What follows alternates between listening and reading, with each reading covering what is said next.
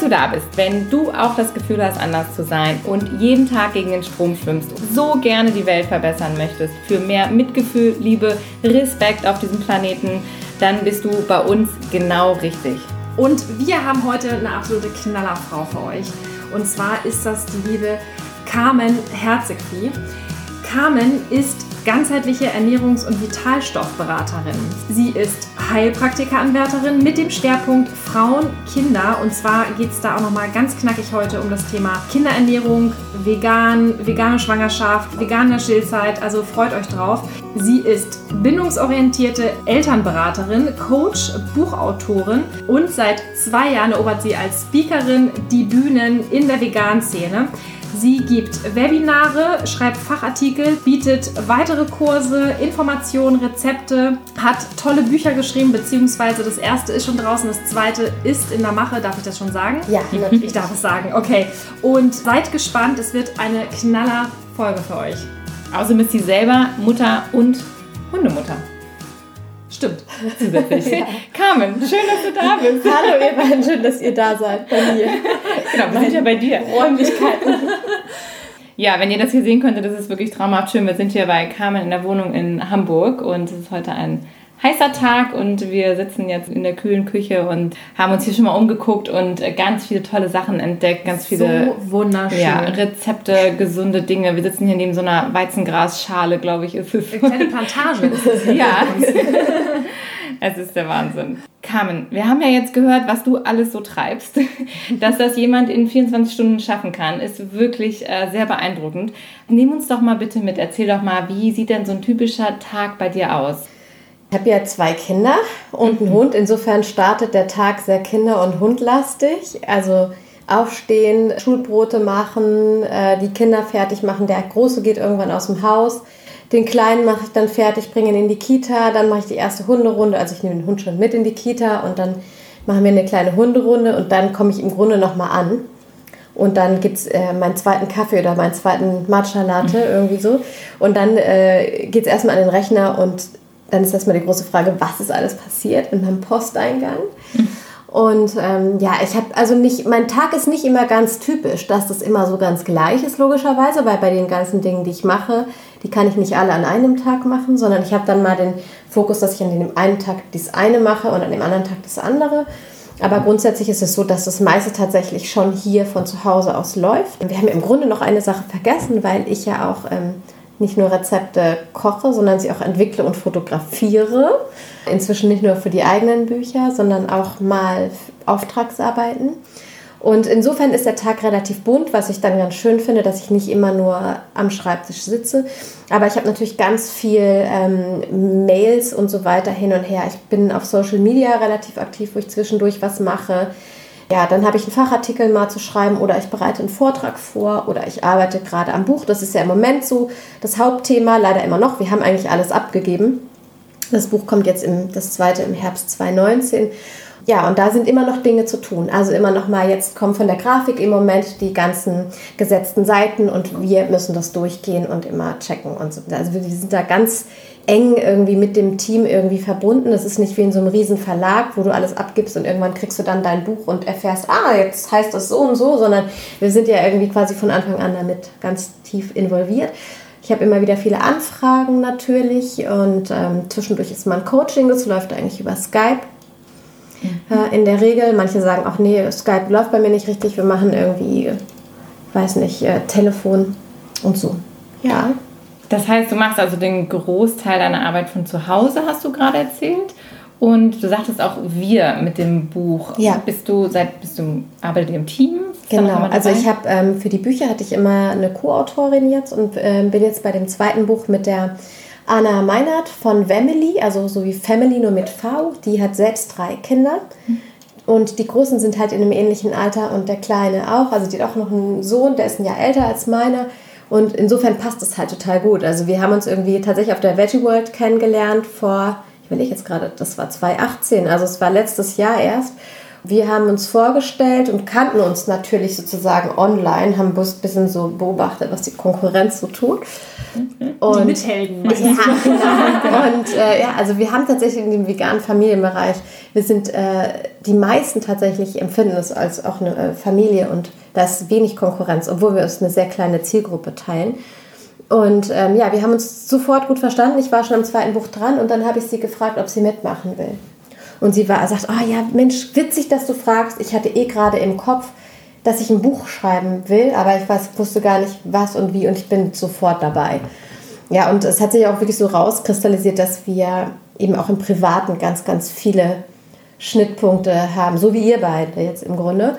Und ähm, ja, insofern ist die Zusammenarbeit sehr, sehr eng, was das Buch angeht. Und das, genau, um jetzt mal auf den Tag irgendwie zurückzukommen. Ich muss irgendwann mittags mal Mittagessen machen, weil ich habe irgendwann Hunger. Der Große kommt aus der Schule, zumindest an drei Tagen in der Woche. Und an den zwei Tagen, wo er länger Schule hat, da gibt es auch später Essen. Also es ist so, ich habe da immer so ein bisschen Schwierigkeiten mit ganz festen Uhrzeiten, weil sich das immer so ein bisschen an meinem Tag entlang hangelt. Und ja, dann geht es eben weiter, zweite Runde. Und am Nachmittag hole ich dann irgendwann den Kleinen ab. Zwischen 16 und 17 Uhr hole ich den ab. Und dann ist Kinderprogramm hier und auch mal verabreden mit anderen. Und manchmal ist es aber auch notwendig, dass ich weiterarbeite und dass die Kinder dann eben miteinander sich beschäftigen oder ich den Kleinen nochmal woanders hinbringe zum Spielen.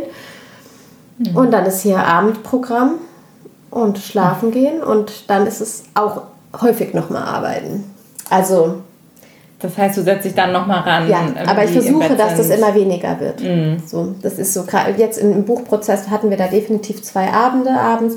Ich habe abends noch Coachings gemacht. Ich habe manchmal abends eben einfach Mails abgearbeitet, wenn ich es anders nicht geschafft hatte. Ne? Für so meistens Dinge, wo ich sehr viel Konzentration brauche, Fachartikel und solche Sachen, das mache ich normal abends nicht mehr. Okay. Genau. Und du bist ja selbstständig mhm. und bist ja auch quasi in der Familie, selbstständige Mutter, also quasi alleinerziehend, kann man ja so sagen. Ja, das ja. machst du ja auch noch alles nebenbei, ne? Ja, genau. Ist immer die Frage, was eigentlich gerade nebenbei läuft. Das ist irgendwie alles ja. nebenbei und parallel. Das ist tatsächlich so, ja. Wie alt sind denn deine, deine Kinder? Der Große wird 15 und der Kleine ist 4.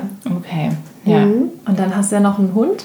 Ja, genau, seit einem knappen Jahr. Mhm. Genau, gerettet, auch aus der Tötungsstation, hast genau. du uns vorhin erzählt. Aus Oran. Ne? Mhm. Das kommt ja auch noch dazu. Also du bist ja auf kochst auf allen Platten gleichzeitig dann ne, mhm. für die Sache. Habe mhm. lange überlegt, ob ich das machen soll mit dem Hund oder nicht. Zwei Jahre. Und ähm, weil es ist ja auch finanziell, es ist viel teurer als ich dachte tatsächlich, weil beim Hundetrainer noch viel mehr anläuft und so gerade ein Hund mit sehr viel Angst. Ähm, und das war einer der Gründe, warum es eben lange auch nicht ging und auch die Wohnsituation und der Kleine, ne? so wenn der dann abends schläft, ich will noch mit dem Hund raus, das waren alles so Überlegungen. Und es hat mich aber nie losgelassen. Und irgendwie, ich habe immer wieder das Thema so, okay, nee, dann habe ich es wieder ad acta gelegt und dann kam das wieder. Und dieser Wunsch einfach war einfach viel zu groß, zu sagen, ey, ich, erstens möchte ich, dass die Kinder mit einem Tier aufwachsen. Ich das ganz toll finde. Und das ist auch wie so ein Therapiehund ne, für die Kinder, die ja quasi eigentlich die meiste Zeit ohne die Väter aufwachsen. Mhm. Ist das einfach super. Und ähm, bei aller Arbeit und bei all dem Geld ähm, habe ich es nicht bereut. Also ich würde sie auch nicht hm. mehr hergeben wollen. Ne? Mhm. Ja. ja, super schön. Ist ja. das denn für dich auch so ein bisschen vielleicht so ein Ausgleich, dann, wenn du mal den Spaziergang machst, so dass du merkst, okay, das tut mir auch ganz gut ja. oder stresst es dich eher auch? Ähm, wenn es mich stresst, mache ich kleine Runden. Mhm. Mhm. so, äh, aber es ist schön, dass man immer zwischendurch nochmal gezwungen wird, irgendwie rauszugehen mhm. und man ja. kann anders abschalten. Ne? Ja. Dann hat man nicht das Handy am Ohr oder so normalerweise. Und ähm, genau.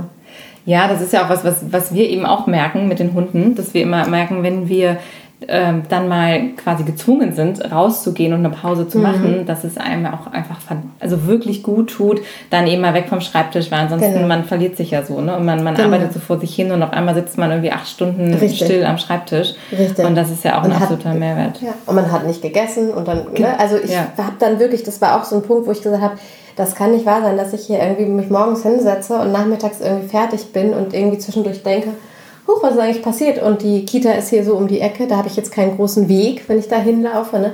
Und dass ich mich dann kaum wegbewege hier vom Tisch, außer irgendwie bis kurz zur Kita. Ähm, genau, das war einer der Aspekte, wo ich gesagt habe, das ähm, tut uns allen gut dann, ne? Bisschen mhm. raus. Ja, du bist ja jetzt mega erfolgreich. Du bist ja super bekannt, ja auch als die Expertin in Sachen veganer Kinderernährung, alles zum Thema Schwangerschaft und Stillzeit äh, in Kombination mit veganer Ernährung und bist ja da auch, wir haben ja deinen Vortrag auch damals gesehen. Ich glaube, ich habe dich das erste Mal vor drei Jahren gesehen auf der Bühne. Kann das sein? Da war auf jeden Fall der Lütte noch ganz klein und Mama war noch mit dabei. Und da habe ich gedacht, so krass, habt echt Ahnung. Ja, genau. ja. Zweieinhalb Jahre. Ja, und das war, also ist wirklich toll und, und man hat auch richtig gemerkt, also die, die, die Bude war ja gerammelt gerammelt voll. Die wollten ja mhm. alle deinen Vortrag hören, mhm. weil das ja auch so ein krass äh, ja, polarisierendes Thema ist. Ne? Also weil ne, vegane Kinderernährung, Mangelernährung, äh, es sterben Kinder in Deutschland, äh, weil sie unterernährt sind. Das ist ja unglaublich, dieses, dieses Thema. Und da ja auch, also da merkt man ja auch selbst, selbst die, die Muttis, die ja sonst alles für die Kinder halt tun, dass die ja wirklich dicht machen, weil die so krass gefangen sind in, mhm. diesem, in dieser Norm. Nee, das, das, ne, diese ganzen tierischen Produkte, die brauchen wir und so. Und du hast dich da ja echt durchgesetzt und hast ja auch wirklich einen Namen gemacht in der Szene. Mhm. Und das war ja aber nicht immer so. Wie ist denn das alles überhaupt entstanden? Also wie bist du denn jetzt überhaupt dahin gekommen und dass du auch gerade mit deinen, äh, ich sag mal, mit dem ganzen Leben, was du drumherum hast, und das ist ja jetzt wirklich nicht so, dass du sagst, so, oh, ich habe so ein bisschen vor mich hin studiert, werde ich mal Buchautorin und äh, mach mal hier so ein bisschen Coaching und äh, lebe hier mal in der Großstadt, sondern du bist ja hier wirklich noch komplett mit dem ganzen Family-Paket alleine am Start. Hast du nicht sonst, also du hättest ja auch andere Sachen machen können, ne? Ja, ja. ja ich habe tatsächlich auch andere Sachen gemacht früher, ähm, wie das ja bei vielen so ist. Ich glaube, ich kenne kaum noch jemanden, der irgendwie in dem ganz ursprünglichen Job wirklich arbeitet oder nur arbeitet. Und dass bei, dabei ganz vielen Menschen ja so Bewegung ist, hin zu, was will ich eigentlich machen? Als ich ähm, im Teenie-Alter war in der Schule und es ging so darum, was, was willst du denn jetzt mal werden? Ich so, ich weiß es nicht, muss ich mich jetzt festlegen? Das hat mich echt richtig unter Druck gesetzt und da waren so alle möglichen Sachen dabei. Ich will Fotografin werden, vielleicht Diätassistentin, vielleicht will ich zur Polizei. Dann ähm, wollte ich vielleicht Kunst studieren oder Grafikdesign. Dann, also ich hatte so ganz, ganz viele Ideen. Und interessanterweise ist das, was ich damals als Idee hatte, heute, abgesehen von der Polizei, aber es ist vielleicht dieses, ich möchte Menschen beschützen, das vielleicht als Aspekt mit drin. Ne? Aber ich mache die Foodfotografie, das hat sich irgendwie so entwickelt. Ich mache meine Webseite, ich mache alles selbst. Also ich habe da genug Grafiksachen zu tun. Also jetzt so langsam hole ich mir mal so ein bisschen Hilfe, um das ein bisschen mehr professionell auch hinzukriegen. Ähm, also jetzt mache ich das im Grunde, aber über ganz, ganz viele Umwege. Ich war auf einer Fremdsprachenschule und habe Englisch, Französisch gemacht. Dann war ich ähm, in Hamburg und habe erstmal rumgearbeitet und ähm, in der Bar rumgekellnert, in, in den Clubs und so weiter und Künstlerbetreuung und völlig hier Party, ne? Äh, alles mal irgendwie so austoben. Und dann dachte ich so, jetzt irgendwie bin ich über, jetzt bin ich, in, keine Ahnung, wie war ich denn da? 22? Jetzt muss ich doch mal langsam noch mal eine vernünftige Ausbildung machen. Also, weil nur mit Fremdsprachenschule, also Fremdsprachenkorrespondentin, das ist, ist ein bisschen schwierig, weil dieser ganze praktische Part fehlt. Und dann habe ich eine Ausbildung gemacht zur Industriekauffrau. Oh, wow. okay, das ist so richtig genau. Ich habe gedacht, so, äh, das war eine super Vernunftsentscheidung, weil ich dachte, ich lerne, und das ist das, was mir heute hilft, für mein ganzes Backoffice, weil ich alles selber mache, von Buchhaltung bis bla bla bla. Ich kann alles selber machen ich will nicht mehr alles selber machen, das sei mal dahingestellt. Ich bin jetzt in dem Prozess, wo ich denke, ich muss jetzt abgeben. Ne? Und, aber das, ich hätte niemals das jetzt so geschafft, wenn ich nicht diese bunte Ausbildung gehabt hätte. Ne? Wo ich gleich sagen konnte, ich, ich mache irgendwie alles so für mich alleine. Insofern weiß ich, dass alles, was man im Leben macht oder gemacht hat, irgendwie einen Sinn macht am Ende. So, also egal, mhm. welche, welchen Beruf man irgendwie ergriffen hat und was man gemacht hat, irgendwann fügt sich das, dass man sagt, hm, bei mir ist im Moment das, was sich noch nicht gefügt hat, ist es mit den Sprachen. Mhm. Aber ich will ja unbedingt auswandern irgendwann. Also das, das kommt dann noch, ne? Mhm. Ja, genau. Dann war ich Industriekauffrau und dann habe ich aber irgendwie immer im Marketing gearbeitet in den Firmen, im Eventmarketing, weil die wussten, die hat vorher schon im Eventmarketing gearbeitet. Das macht die irgendwie so. Die kennt sich da irgendwie aus und habe dann irgendwie die Messen betreut. Und dann war ich da aber raus aus der Industrie sozusagen und war bei einem Event, äh, bei einer Eventagentur und da haben wir dann halt auch Kunden betreut wie AOL, Philips und so weiter. Haben da wirklich Incentives gemacht, Abendveranstaltungen, äh, Messepartys im Deutschlandpavillon, also solche Dinge. Viel Arbeit für wenig Geld, viel gelernt. Harte Branche. Schnell ja. ausgebrannt. Mhm. Und dann war ich ausgebrannt und dann tschüss, du darfst gehen. Und dann habe ich mich das erste Mal selbstständig gemacht und bin dann aber auch Mutter geworden, das erste Mal. Also ich war verheiratet, also ich habe wirklich so eine ganz klassische, ich war im Endreihenhaus irgendwie mit Kind und Kombi. Und ähm, nur der, der Ex-Mann ist Musiker mit langen Haaren, das fiel so ein bisschen raus. Und genau, und ähm, dann kam aber die erste Trennung und ich habe ähm, in der Zeit habe ich bei einem Event-Dienstleister gearbeitet und war so die eierlegende Wollmilchsau. Ich weiß gar nicht, ob man das noch sagen darf, wenn man eigentlich so vegan ist. Ne? Uns auch schon mal gefragt. Ja, Ja, ja. auch manchmal so ganz merkwürdige Rede. Aber Ja, das war ähm, tatsächlich, äh, ich, hab, ich war da Mädchen für alles. Der offizielle Titel war Assistentin der Geschäftsführung, aber ich habe im Vertrieb, ähm, in den Projekten, ich habe überall mitgearbeitet, auch Buchhaltung habe ich gemacht.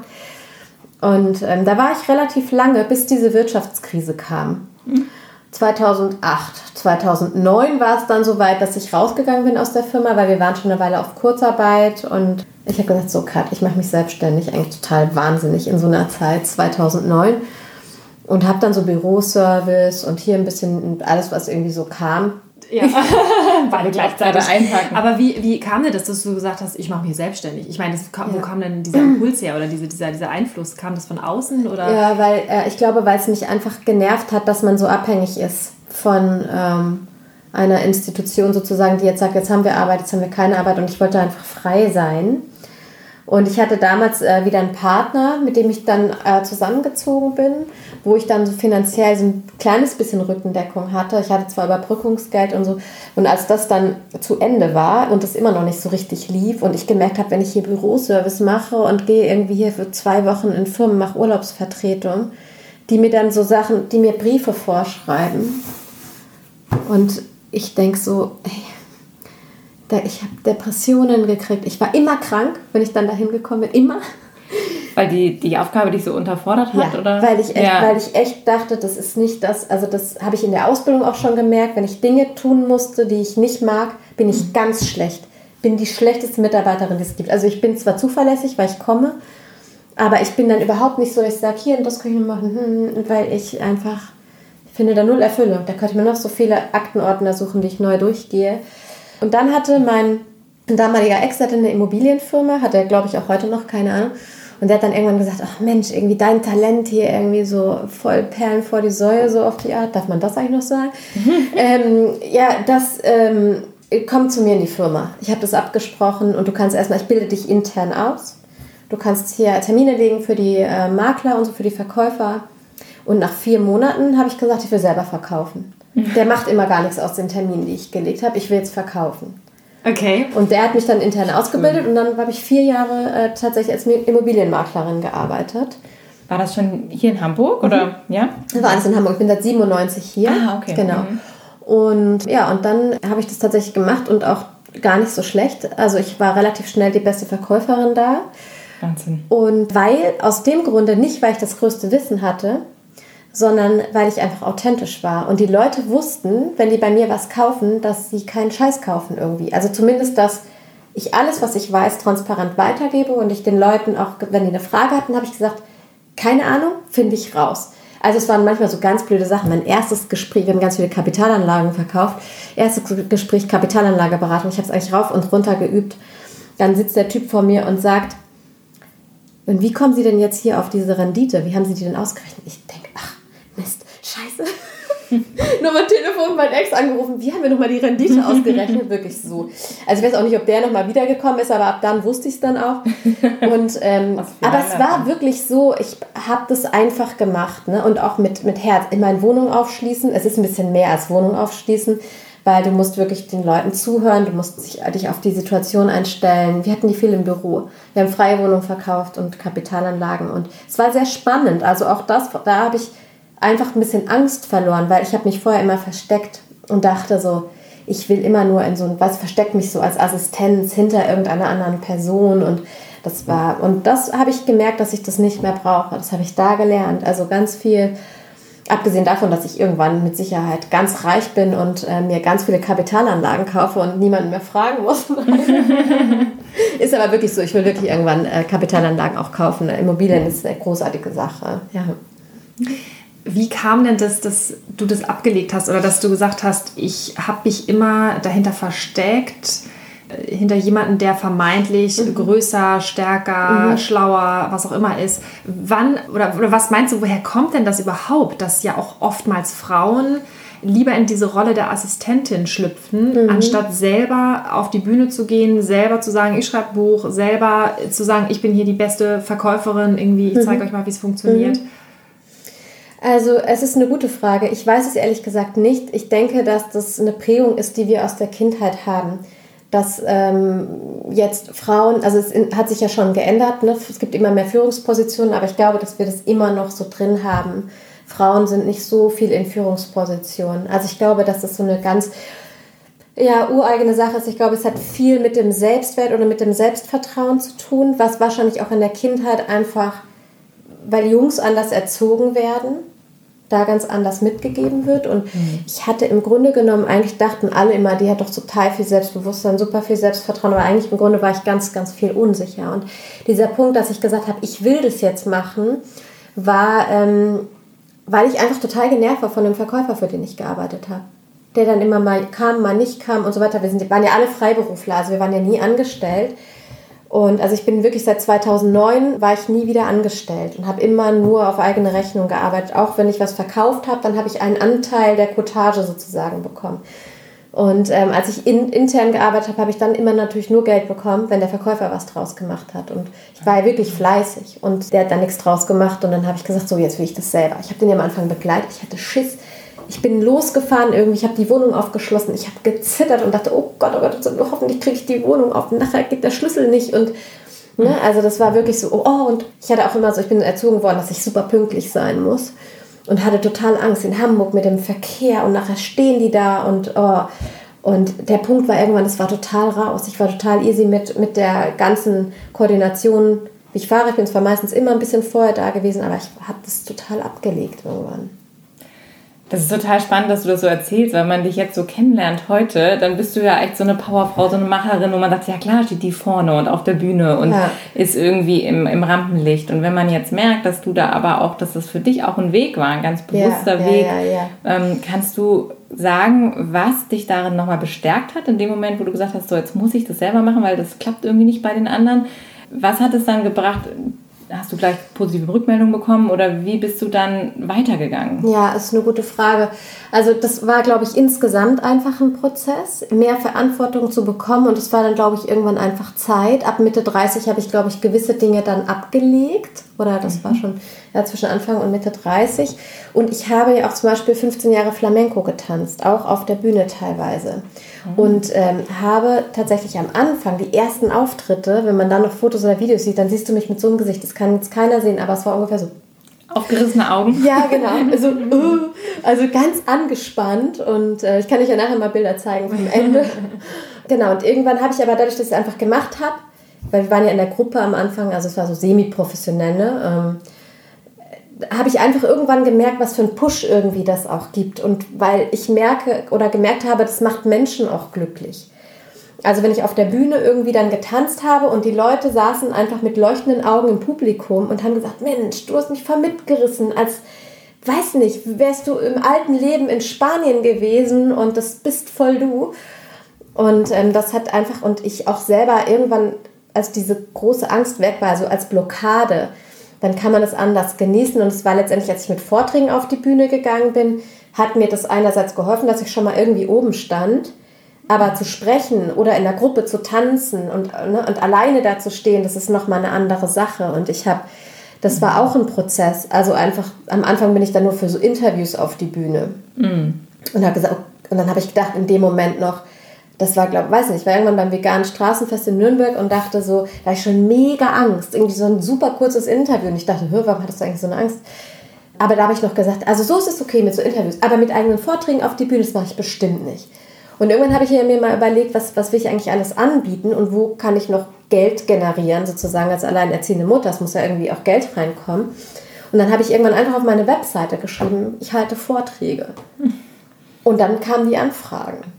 Okay, also jetzt Klasse. muss ich mal, also das heißt, du hast noch nie vorher einen Vortrag gehalten? Ja, außer in der Schule, die Referate. Okay, naja gut, dann hast du gesagt, okay, ich, ähm, ich brauche Kohle, ich muss die Familie durchkriegen. Und dann hast du einfach reingeschrieben, ich mache das. Ja.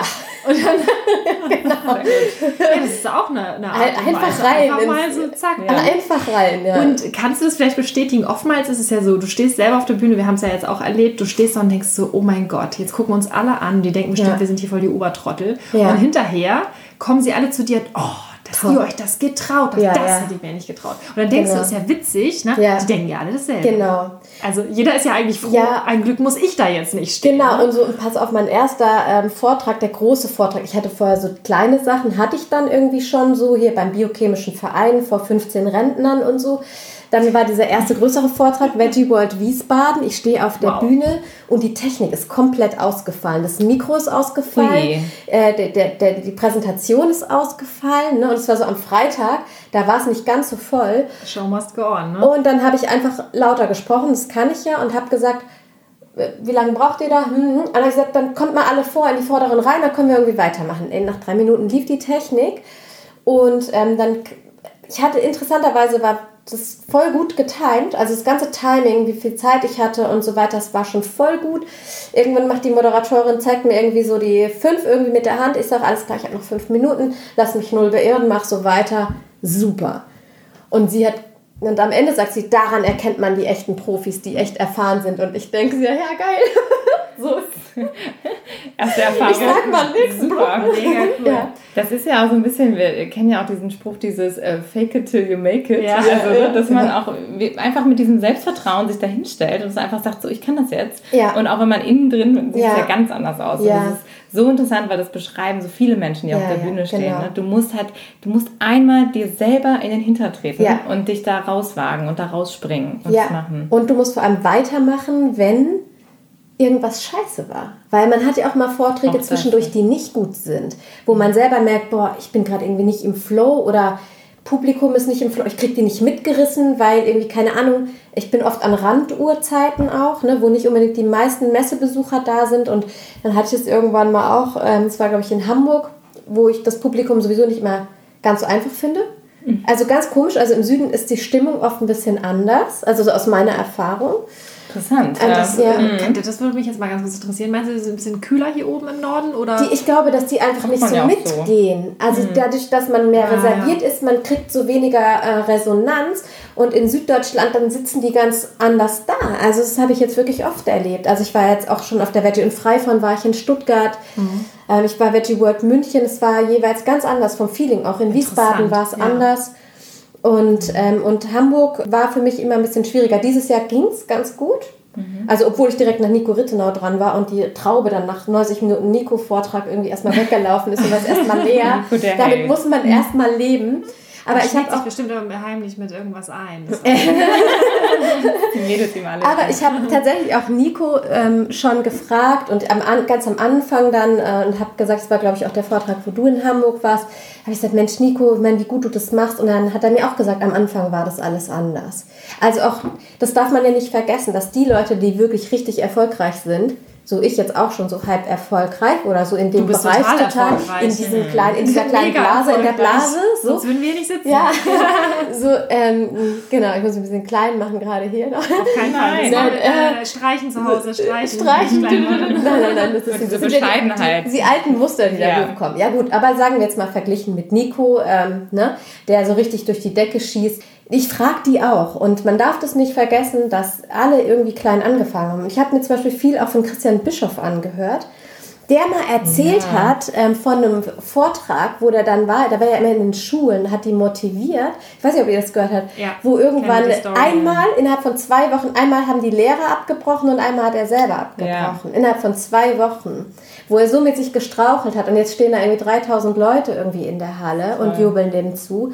Ja. Und das finde ich sehr, wenn man sich diese Speaker anhört, die super bekannt sind, die sind alle durch die Scheiße gegangen.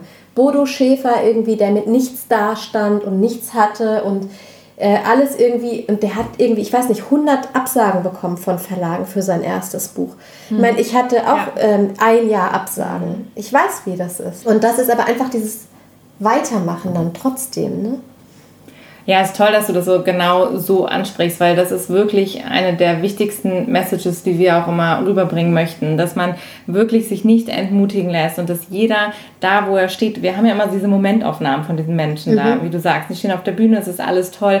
Wir wissen ja gar nicht, was dahinter ist und das Genau. ist genau aus dem Grunde sind wir auch heute, wollen wir mit dir mal sprechen, um mal zu hören, wie kam denn das eigentlich? Ja, ist dir das genau. alles zugeflogen? Ja, War das so ein Schnips, ne? Ach ja, bei mir lief es schon immer und äh, ich bin auf der Bühne geboren oder was sind so die Sachen, weil jeder von uns hat ja solche Themen, ne? Hat mhm. diese Angst, hat diese ähm, irgendwie Minderwertigkeit. Mind ja, ja, ja glaubt, er ist es nicht wert, dass er da oben stehen kann. Mhm. Was habe ich schon zu sagen? All diese Themen.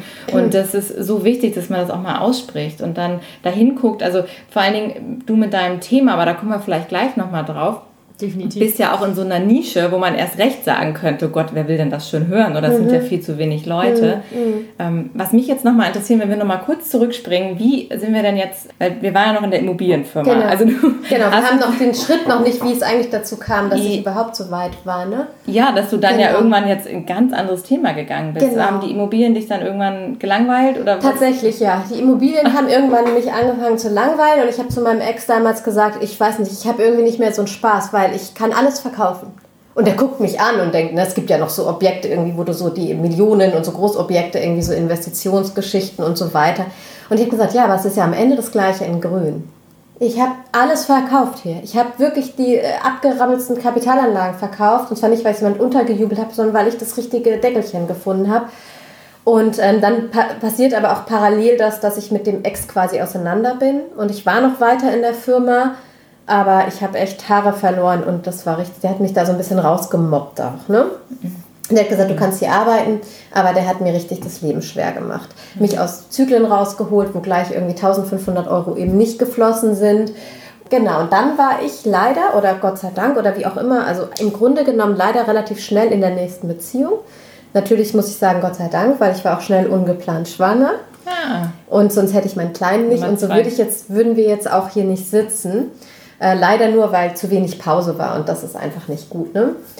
Das habe ich aber auch rückblickend erst gemerkt. So. Und ähm, ja, weil wie ihr merkt, der ist ja auch nicht mehr an meiner Seite, der Mann. Ich bin mhm. seit vier Jahren jetzt alleine und habe das meiste eben alleine auch durchgezogen. Und genau, ich, es war dann quasi so, auf der einen Seite habe ich mich schon rausgelöst aus den Immobilien und habe schon angefangen mit dem Bereich vegane Ernährung. So, ich habe so Kochkurse ab und zu mal gegeben. Aber wie bist du denn überhaupt auf vegan gekommen? Ach so, genau. Das haben wir noch gar nicht. Das also 2008 ähm, ging es mir gesundheitlich total schlecht mit 30 und ich bin tatsächlich aus gesundheitlichen Gründen zu der pflanzlichen Ernährung gekommen, war aber nicht 100% vegan, habe mich auch nicht als Veganer bezeichnet, weil ich habe dann ab und zu noch mal einen Fisch gegessen. Mhm. Also mir ging es ja um die Übersäuerung. Ich habe sozusagen Säure-Basen-Gleichgewicht. Ne? Das okay. war und da im Grunde genommen fallen die tierischen Produkte raus, aber ich hatte den Honig nicht raus. Ich habe ab und zu noch mal ein Ei gegessen. Wenn ich eingeladen war irgendwo, dann bin ich übers Käsebuffet hergefallen. Mhm. Wenn jemand nichts anderes hatte, dann habe ich auch noch mal ein Cappuccino mit normaler Milch getrunken. Das hat sich sofort gerecht. Also ich habe gemerkt, Kuhmilch ist irgendwie gesundheitlich das Allerschlimmste, was man machen kann. Bei mir selbst, bei meinen Kindern auch. Wie ging es dir schlecht, wenn ich mal ganz kurz fragen also ich hatte, hatte, Also ich hatte damals vor allem Probleme mit der Verdauung und das mhm. hat sich auf alles ausgewirkt, weil ich war müde, ich war antriebslos, ich war fast leicht depressiv. Ne? Mhm. Also so dieses, und also vor allem war wirklich dieser ganze Zustand, ne? also ich konnte irgendwie noch so jeden dritten Tag vielleicht auf die Toilette gehen, hatte, ähm, war so gebläht, es hat ähm, abends, ich war ganz dünn zu der Zeit, ich hatte 42 Kilo noch bei 1,57 nach der Trennung von meinem Ex-Mann, mit dem ich verheiratet war. Hm. Und ähm, hatte aber so einen Bauch, als wäre ich im sechsten Monat schwanger abends. Und habe geweint, weil ich Krämpfe hatte. Und irgendwann blieb mir nichts anderes übrig als krasse Abführmittel. Und ähm, dann saß ich da morgens mit Krämpfen auf der Toilette und das war die einzige Möglichkeit, das noch zu lösen. Und dann habe ich eine Frau kennengelernt, die mir gesagt hat, du musst mal das und das Buch lesen, da geht es um das Säure-Basen-Verhältnis. Ich habe das eingeatmet, das Buch. Und Was war das für ein Buch? Das hieß äh, Die pH-Formel von Robert Young. Mhm. Und es gibt es jetzt, glaube ich, noch als pH-Diät. War nur so ein 10-Euro-Taschenbuch. Mhm. Und der macht es nicht ganz vegan, aber das ist im Grunde überwiegend vegan. Der macht aber auch ganz viel zuckerfrei, also mit ganz vielen grünen Säften. Und ich habe das Programm nicht so 100% am Anfang durchgezogen. Meine Umstellung waren alle tierischen Produkte erstmal raus. Ja. Ich habe normales Brot rausgenommen und habe mir dann eher Porridge gemacht, ähm, Hirse ähm, und so weiter. Ne? Das war für den Anfang sicherlich gut. Inzwischen esse ich Brot auch wieder und das mhm. funktioniert auch. Aber das war innerhalb von einer Woche war meine Verdauung normal. Wahnsinn. Wow. Von, es hat länger gedauert, bis wirklich die Darmflora wieder wirklich aufgebaut war. Und aber dass ich dann wirklich plötzlich jeden Tag einfach bin morgens einfach aufs Klo gegangen und war nach zwei Minuten wieder weg. Das war krass. Warst du auch bei Ärzten deswegen? Ja, über Jahre war ich bei Ärzten. Also das heißt, du warst über Jahre jetzt bei Ärzten, bei Fachärzten. Ja, ja. Und 10 Euro Taschenbuch hat es jetzt innerhalb von einer Woche geregelt. Genau, so ungefähr kannst du das sagen. Und dann hatte ich natürlich dieses Sendungsbewusstsein, wie man das am Anfang auch hat und wenn nur gegen. Bong, gegen Türen gerannt. Ja. Ne? Und das war so mein, das war dieser erste Schritt hin in Richtung vegan. Und dann hatte ich äh, ganz viel mit einem Heilpraktiker zu tun und wir sind gleichzeitig den Prozess ganz zu vegan gegangen. Wir waren bei einem Vortrag von Rüdiger Dahlke über Peace Food. Da kamen so diese anderen, also man, ne, Rüdiger Dahlke hin oder her, ne? Manche Dinge sind da vielleicht manchmal auch ein bisschen ähm, ja, unterschiedlich zu sehen, aber er hat, ähm, er hat tatsächlich damals aus der äh, Sichtweise von Tieren in der Massentierhaltung ganz viel gesprochen und ganz viel über das Gespür von Tieren und auch so über dieses, die Ratten verlassen das sinkende Schiff, was ja wirklich so war. Weil die vorher schon diese Idee hatten, dass was Schlimmes passiert mit dem Schiff und die sind nicht aufs Schiff gegangen. Was für die Matrosen damals immer so ein Punkt war, wenn da keine Ratten auf dem Schiff waren, nicht anzuheuern, weil das Schiff okay. vielleicht irgendwie untergeht oder Kann da dabei. irgendwas passiert. Das ist total krass. Ein, alte Seemannsweisheit, ja, ich auch noch die Geschichte. Und er hat äh, gesagt, es ist so, wenn die Tiere natürlich, egal wie sie vorher gehalten wurden, äh, zu dem Schlachthof gehen, da hatte er dann auch noch so Bilder, dass die genau wissen, was passiert. Die wissen genau, was auf die zukommt und diese Ängste, die die haben. Und ähm, hat dann so eine Brücke geschlagen, hat auch gesagt, das ist nicht bewiesen. Aber diese Stresshormone, die die dann ausschütten, Das ne? Cortisol. Hat das was damit zu tun, dass immer mehr Kinder ADS und ADHS bekommen inzwischen? Oder woher kommt das? Hat das vielleicht auch einen Einfluss darauf? Also, dass das, was da als an Hormonen noch in dem Fleisch ist, dass das uns irgendwie was anhaben kann. Und hat dann eine Geschichte erzählt, wo er mal irgendwo, keine Ahnung, war, zu Gast in irgendeinem Naturvolk, die irgendein Tier erlegen wollten und mussten das aber erst eine halbe Stunde jagen. Und haben das erlegt und haben es dann liegen lassen. Und hat er gesagt, wieso lasst ihr denn das jetzt liegen? Und dann haben sie ihm gesagt, dass der Geist des Tieres den, äh, das Fleisch jetzt vergiftet hat. Ne? Und also solche Dinge, die in den Naturvölkern quasi gang und gäbe sind, wird hier ne, das liegen lassen, genau ins Gegenteil gekehrt, weil du findest ja, egal welches Produkt du holst, ob das Bio ist oder ich weiß nicht was, da wirst du das wahrscheinlich nicht mehr finden, dass du irgendwas hast, was nicht irgendwie Cortisol belastet oder ne, wo du diese ganzen Ausschüttungen hast. Adrenalin, ja, genau. absolut. Das essen wir alles mit. Genau, und Ja. das ähm, und das und diese Aspekte auch, dass Schweine eigentlich so super saubere Tiere sind und wie die da gehalten werden und so. Ich bin da rausgekommen, habe gedacht, diese Ausnahmen kann es nicht mehr geben. Ne? Da war ich drei Jahre quasi sowieso schon überwiegend vegan. Also Honig hatte ich zu der Zeit eben immer noch, den, der Honig ist als letztes rausgeflogen. Und um das zu begreifen, habe ich irgendwann mal einfach irgendwie More Than Honey angeguckt. Und dann, das war so Auch der Moment, Doku, irgendwie ja. zu sagen, oh, pf, alles klar. Weil das mit dem Honig war mir immer so nicht begreiflich. Und Mhm. dass es eine Massentierhaltung bei den Bienen gibt, da war ich total geschockt. Das dass die per Post verschickt werden Ja. und so. Auch künstlich besamt werden ja auch. Ja, ne? oh Gott, das Abgefahren, ist ja. ein- Ja. einfach total schlimm. Genau, und das waren so meine Momente, also einmal 2008 und das andere war 2011 dann. Genau. Ja. Interessant. Also bist du tatsächlich von der Gesundheitsschiene und ähm, gekommen und hast dann ja auch sofort gemerkt, dieses, was ja bei vielen Leuten dann ja auch wirklich den Unterschied macht, wenn du es am eigenen Körper spürst, so Ja. dieses, oh, jetzt ist eine Veränderung da, jetzt geht es mir besser. Ja. Das ist ja dann auch das, was oft nachhaltig dann erstmal Mhm. äh, die Veränderung quasi bestätigt, dass man Mhm. da drin bleibt in dem Verhalten. Und dann ja am Ende nachher noch dieser Aspekt kam. Äh, Finde ich echt spannend. Hast du denn das dann direkt weil du ja sagtest, du bist direkt schon am Anfang los und hast allen Leuten erzählt, es ist so gesund, mir geht so viel besser. Mhm. Ja, ja, ja. Wie haben denn die Leute darauf reagiert? Weil wenn man oft von der anderen Seite kommt und mit dem Tierleid, dann machen viele ja erstmal Die zu. machen genauso dicht. Ja. Weil ich war ja zu der Zeit eben extrem dünn. Ich bin aber dünn gewesen, nicht weil ich mich dann pflanzlich ernährt habe, sondern ich war vorher so dünn. Durch die Trennung, dadurch, dass mein Körper die Nährstoffe nicht mehr aufgenommen hat. Ne? Der hat das einfach nicht mehr verdaut. Die haben da immer nur an mir rum und gesagt, irgendwie, du bist ja hier das schlechteste Beispiel. Aber dass es mir besser ging. Es wollte keiner hören. Und äh, das war echt ganz schön bitter. Und dann haben aber andere Leute haben irgendwann angefangen zuzuhören, auch in dem Immobilienbereich, die Kollegen. Die waren dann viel offener, die haben mich so kennengelernt, fanden das super. Und, ähm, und dann habe ich einfach, ich bin dazu übergegangen, das nur noch Leuten zu erzählen, die das wissen wollten. und das ist auch das Schöne, wenn man was damit macht am Ende, weil ich erzähle das ja Leuten irgendwie, die es wissen wollen. Ne? Weil die es nicht wissen wollen, die hören so einen Podcast jetzt gar nicht an und sagen, oh, was die da quatscht, will ich gar nicht hören. sondern die Leute, die das interessiert, die hören sich das ja an.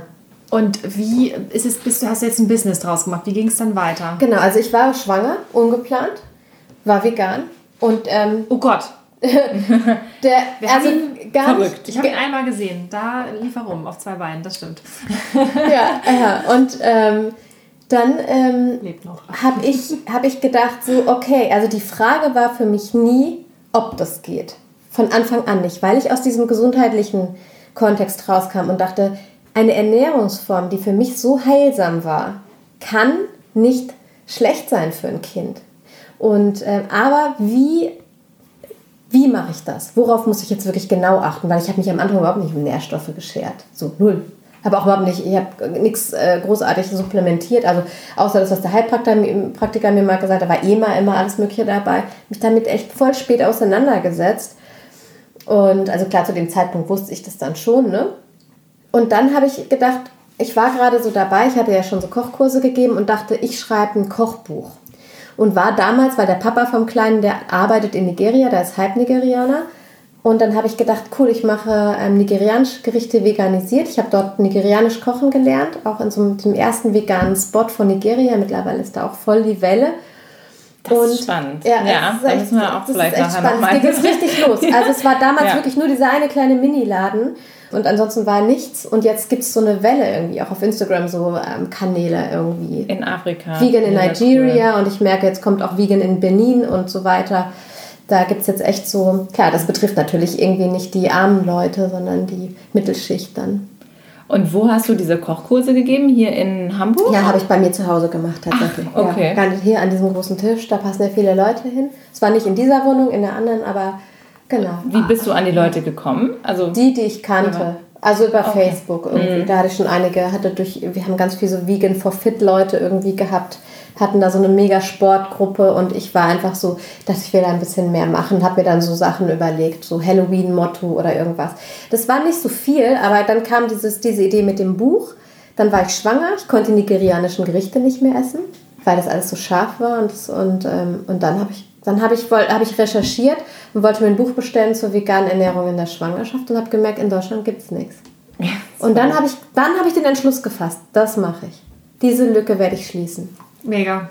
Ja, also da bin ich auch, wollte ich mich gerade sagen, wie toll, weil Ja. das ist ja der Punkt, an dem viele Leute dann anfangen zu zweifeln Ja. oder eben äh, zu sich zurückziehen oder was verändern und sagen, oh, das gibt's nicht, ha, wie doof, also geht's nicht. dann geht's nicht, genau. Und du bist dann wirklich da rein und hast gesagt, nee, muss ja gehen. Ich mach das. Ich mach Dann das mach ich jetzt. das, dann mache ja. ich das. Ich hatte keine Ahnung, worauf ich mich einlasse, Gott sei Dank, weil ähm, es hat drei Jahre gedauert, bis das Buch raus war. Ein Jahr Verlag suchen, am Konzept arbeiten. Mit dem ersten Verlag, mit dem ich Kontakt hatte, war dann immer so, ja, hm, dann brauchen wir ein wissenschaftliches Lektorat, hm, kleine Zielgruppe, was hat mir so richtig madig gemacht.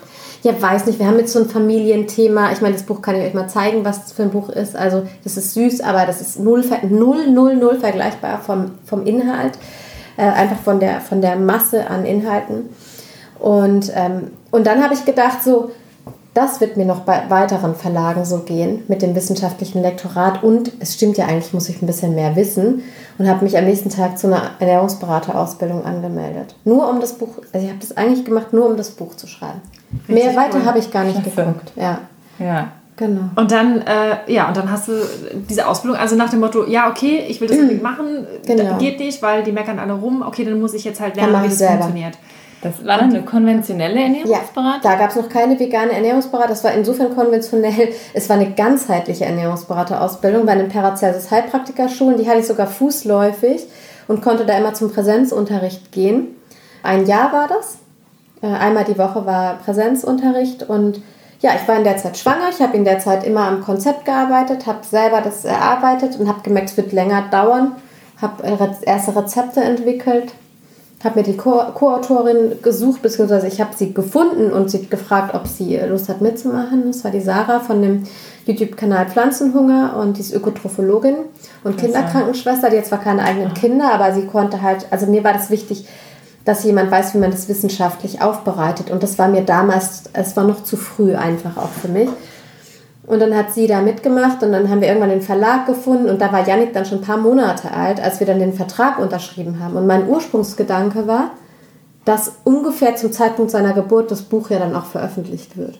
Mhm. Weißt du, super blauäugig, was so ein Buchprozess, also wie, wie der dauert und so. Ne? Und das merke ich auch immer, dass die Leute immer so, oh, dein Buch dauert noch so lang, war es noch über ein Jahr? Jetzt ist es ja nicht mehr so lang, jetzt sind es ja nur noch irgendwie, keine Ahnung, Herbst jetzt, also ja. es ist nicht mehr lang. wir sind schon fast im Druck, ne? Aber allein der Druck, also dass das in ähm, die Grafik, das Lektorat, der Druck, das Ausliefern, also da ist ein halbes Jahr, muss man da einfach rechnen, ne? also vier, vier bis sechs Monate und das ist ähm, schon alleine irgendwie ganz schön viel. Ja, und genau, ich habe einfach, weißt du, ich habe so viele, so viele Stolpersteine im Weg gehabt von der Trennung von dem Papa vom Kleinen, was wirklich eine absolute Vollkatastrophe war, weil sich irgendwann rausstellte, der hat ein Doppelleben geführt, ein Jahr. Ich hatte den alten Job aufgegeben. Ich war in dem neuen Jahr noch nicht. Ich habe ja dann inzwischen angefangen. Ich mache Ernährungsberatung, aber null Fuß gefasst. Es war ja in dem Bereich, als ich noch Elterngeld bekommen habe, so, ne? Oder da war ich gerade, doch, nee, da lief Elterngeld noch. Und dann habe ich gedacht, oh Gott, oh Gott, so schnell kann ich das gar nicht aufbauen. Und habe immer wieder gedacht, ich muss mir noch einen Job suchen, ich muss mir noch einen Job suchen. Aber ich dachte, wie soll ich das finanzieren? Also es war, war wirklich ganz, ganz, ganz, ganz schlimm. Also ich habe mir ganz viel Geld geliehen und ich habe aber immer nur dieses Ziel, also meine Kinder und das Ziel, das Buch zu, rauszubringen. Ich habe das wie so eine Mission gesehen für mich und dachte, wenn das das Letzte ist, was ich mache, wenn ich hier bin und wenn ich mich so verewige, weil ich immer dachte, ich will was hinterlassen, das hatte ich immer im Kopf, dann mache ich das. das ich habe so viele Momente gehabt, wo ich dachte, ich kann nicht mehr. Ich schmeiß das alles hin, ich lasse das alles, das ist totaler Mist. Weil es hat ja wirklich gedauert, bis es finanziell sich bei mir erholt hat. Ne? Mhm. Wie hat denn dein Umfeld damals reagiert? Also gerade das Thema, du warst ja schwanger, dann mhm. haben sie ja alle die Vorbehalte mit der veganen Ernährung. Ich kann mir auch vorstellen, dass auch die Ausbildung zur Ernährungsberaterin konventionell ja war und mit Sicherheit auch rückwirkend betrachtet für dich jetzt gar nicht so fundiert, wie sie hätte sein können oder vielleicht auch nur das Teil nur beleuchtet mhm. wurde und ein ganz großer Aspekt einfach weggelassen mhm. wurde. Also wie hat denn dein Umfeld reagiert, dass du sagst, okay, in, in diesen Umständen im wahrsten Sinne des Wortes, mit, mit diesem ganzen kontroversen Thema, mit der Selbstständigkeit, ohne Sicherheit. Die, die haben doch gesagt, sag mal, bist du denn irre, Carmen? Kannst ja. du nicht einfach irgendwo ins Büro gehen und da Teilzeit arbeiten und dich ja. um deine Kinder kümmern? So, teilweise ja. Also es war ja so, dass quasi ähm, das, das eine Problem war, dass ich ganz viel ähm, wegen Janiks Papa ganz viel Kontra bekommen habe, weil die anderen haben schon, haben ja gesehen und ich mhm. war ja blind. Das war so, aber ich war ja quasi im Grunde genommen ein bisschen finanzieller abgesichert. Deshalb haben da nicht so viele was gesagt, weil ich nicht ganz alleine war. Meine Mutter ist selber vegan, die hat mich von Anfang an unterstützt. Und ähm, ich habe ehrlich gesagt nur von zwei Leuten, das war mein Vater und eine Freundin, die gesagt haben, aber mehr so als Feststellung, aber vegan kannst du in der Schwangerschaft jetzt nicht mehr sein. Und dann habe ich gesagt, doch, das geht. Ich habe mich da informiert, worauf ich achten muss. Das ist gar kein Thema, ganz locker. Und das war's.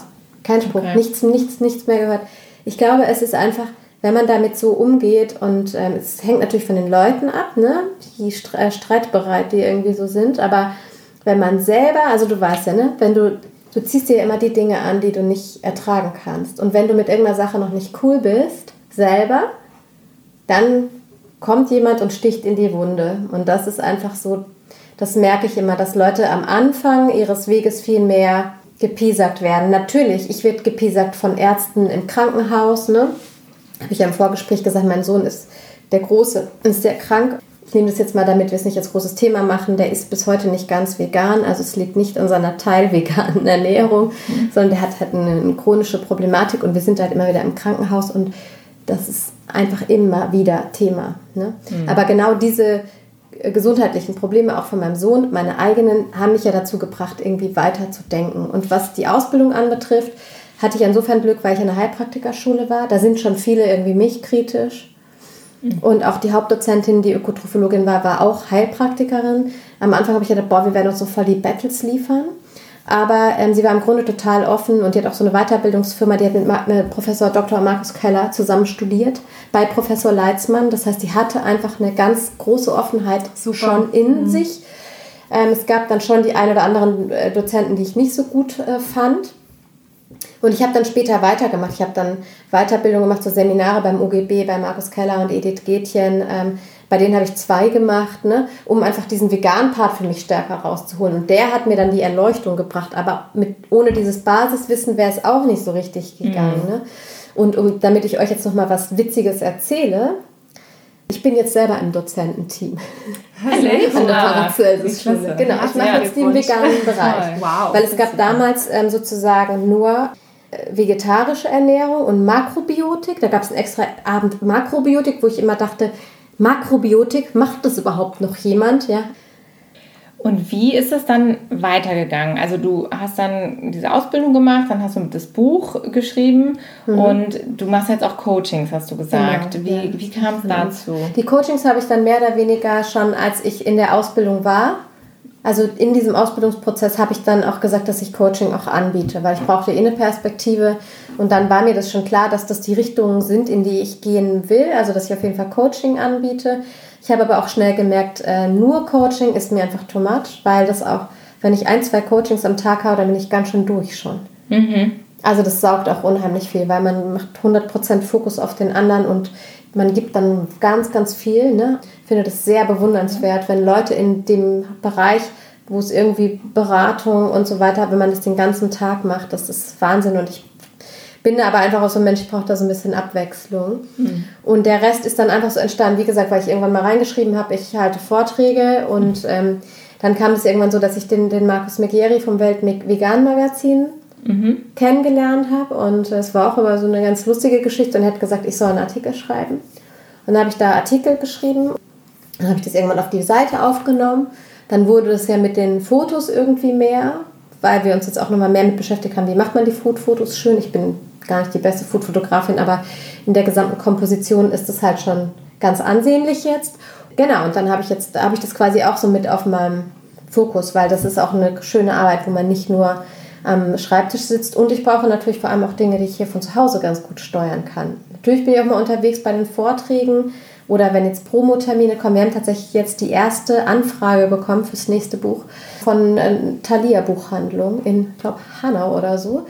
ähm, super. wo, das hatte ich beim ersten Buch gar nicht, weil das ja so, ähm, vegane Schwangerschaft ist ja nochmal ein, eine kleinere Zielgruppe als jetzt vegane Kinderernährung. Zwischendurch habe ich ja mal so ein Plateau, wo es nicht so wirklich weiter bewegt, wo es mal runtergeht und dann, pff, ne? Aber ich sehe halt schon insgesamt, wenn man dran bleibt, dann geht es nach oben einfach. Und glaubst du, dass das die Zukunft ist? Glaubst du, dass diese Nische, von der du gerade gesprochen hast, dass sich das ausweiten wird in den nächsten zehn Jahren? Wo siehst du das? Ähm, ja, ich glaube ganz generell, dass, dass wir überhaupt gar nicht drum rumkommen, uns mehr mit Nachhaltigkeit zu beschäftigen. Und äh, das umfasst ja alles. Das umfasst ja letztendlich das, was wir in uns reinstopfen, weil ähm, wenn du jetzt alleine irgendwie mal diesen gesund, die Menschen werden immer älter, ist ja mal die Argumentation. Die Menschen waren noch nie so alt irgendwie wie heute. Ja, aber äh, meine Dozentin hat gesagt, wo ich die automolekulare Therapie gemacht habe, wir leben ja gar nicht länger, wir sterben doch bloß länger. Und da ist ja echt was dran, wenn man eigentlich überlegt, in was für einer Lebensqualität viele Menschen einfach leben, die einfach ohne so einen Stapel Tabletten überhaupt nicht mehr auskommen. Und ich denke, dass das, was ich vorhin gesagt habe, wie es mir ging mit der Verdauung, das ist ja ein Tabuthema, das erzählen dir die Leute ja nicht irgendwie, dass sie irgendwie, ne? Absolut, ja, also das ist genau das Thema. Das ist Tabuthema und ist, wenn man mal anfängt darüber zu reden, dann hört man auf einmal, dass es den meisten Menschen so geht, überraschenderweise. Genau, also da, deshalb bin ich da inzwischen auch so, dass ich gerne ähm, das auch sage, weil ich meine, es ist auch zehn Jahre vorbei, über zehn Jahre. Und dann haben wir ja eben diesen Aspekt, Massentierhaltung geht nicht mehr, weil Klima und so weiter, das ist schon alleine aus den Aspekten und dass die Menschen auch langsam, habe ich das Gefühl, auch aufwachen und sie wollen das anders machen, aber sie sind noch so, okay, ich kaufe es ja nur noch Bio. Und äh, da wird zwar immer gelacht und sagen, ja, dann hätten wir ja nicht mehr so viel konventionelle äh, Tierhaltung, aber es wird ja unfassbar viel exportiert. Und ich glaube, dass, soweit ich das mitbekomme, dass einfach tatsächlich innerhalb Deutschlands der Konsum schon zurückgeht und sich verändert. Und ich weiß es auch von einigen Leuten, wo ich wirklich weiß, dass die anders einkaufen, die das auch sagen. Da sehe ich das auch. Das reflektieren natürlich nicht alle und es ist auch so, dass viele das natürlich gerne ausblenden, was da passiert. Und äh, da wird zwar immer gelacht und sagen, ja, dann hätten wir ja nicht mehr so viel konventionelle äh, Tierhaltung, aber es wird ja unfassbar viel exportiert. Und ich glaube, dass, ähm, soweit ich das ähm, mitbekomme, dass einfach tatsächlich innerhalb Deutschlands der Konsum schon zurückgeht und sich verändert. Und ich weiß es auch von einigen Leuten, wo ich wirklich weiß, dass die anders einkaufen, die das auch sagen. Da hab, sehe ich das auch. Das reflektieren natürlich nicht alle und es ist auch so, dass viele das natürlich gerne ausblenden, was da passiert. Und ja, und äh, wir haben einfach diese Verknüpfung, wir haben diesen Welthunger, wir haben das, die Thematik, wie können wir die ganzen Menschen ernähren, äh, was machen wir einfach anders in diesem Bereich Nachhaltigkeit. Und ich glaube, dass alles, was in dem Bereich entsteht, nicht nur ganz wichtig ist, sondern dass es auch unweigerlich geschieht.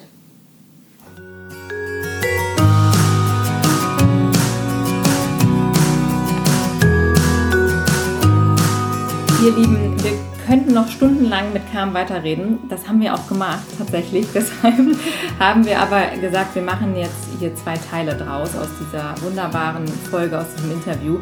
Von daher bleibt dran, beziehungsweise schaltet beim nächsten Mal wieder ein. Unser Gespräch mit Carmen geht natürlich weiter und wir werden dann nochmal richtig ins Eingemachte gehen. Es gibt nochmal Infos zur Ernährung, ganz äh, konkrete Tipps zur Ernährung. Es gibt noch mehr Infos über Carmen, was sie jetzt macht, was noch kommt. Also da ist so viel dabei. Nehmt euch auf jeden Fall einen Stift und Zettel zur Hand äh, für nächsten Donnerstag und freut euch jetzt schon mal mit uns auf die Folge. Und wenn euch der erste Teil schon gefallen hat, dann müsst ihr uns unbedingt einen Kommentar hinterlassen. Abonniert uns bei Instagram, abonniert auch diesen Podcast. Lasst uns eine 5-Sterne-Rezension bei iTunes da. Ihr wisst, wie das Spiel funktioniert. Wir brauchen das, nur so können wir die Message teilen. Schreibt uns eine E-Mail an hi at beautifulcommitment.de und schaltet auf jeden Fall nächste Woche wieder ein. Wir freuen uns auf dich zu Hause da. Du bist großartig. Wir lieben dich. Bis zur nächsten Woche. Tschüss. Tschüss.